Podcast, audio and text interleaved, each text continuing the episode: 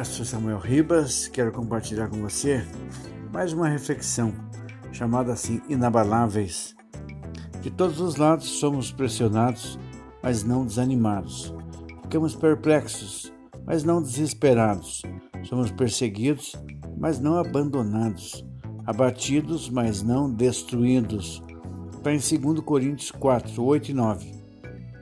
Parece que estar em constante vigilância é a nossa forma de vida. Mas é só parte do todo que vivemos. E quanto mais vivemos essa vida, aceitando que somos peregrinos na terra, menos as coisas dessa vida nos causarão transtornos. É como ir para a guerra sabendo que enfrentará batalhas. Parece redundante, mas a maioria vive como se não esperasse as balas que chegam na sua direção. Alguns ainda sentem-se traídos por Deus em permitir que umas balas as alcancem. Isso tudo em pleno campo de batalha. Viver assim é viver em profundo desânimo em relação aos resultados da guerra. Alguém desanimado começa a não lutar mais, já que foi desapontado pelas, pelas balas perdidas. Não existe promessa em relação às tristezas da vida ou em relação à gente enganadora que se achega para extorquir o que puder.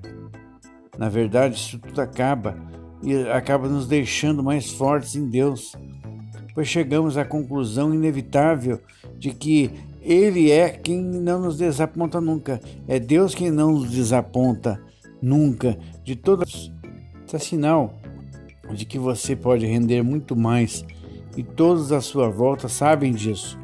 Então sinta-se elogiado e não se desanime, afinal, talvez estejam vendo que nem você viu a seu próprio respeito. Você sabe que a opinião que as pessoas têm a seu respeito, às vezes ela é tão diferente da opinião que você próprio tem a respeito de si mesmo.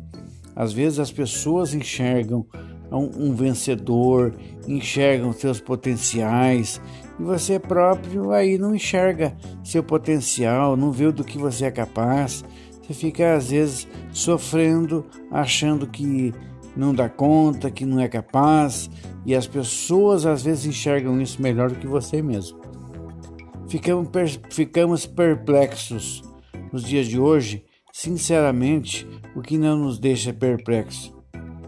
Há coisas que nem acreditamos serem capazes de acontecer, mas acontecem.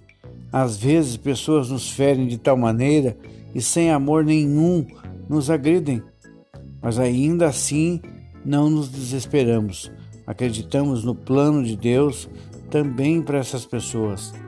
Somos perseguidos. Você diz todo mundo, logo chama para atenção, é, luz demais, chama para si muita atenção. A luz que brilha dentro de você, mesmo que não queira, chama a atenção das trevas. Você tem a luz, abatidos, mas não destruídos. Quero que você reflita nisso. Pensa aí e vê o que acontece. Tchau.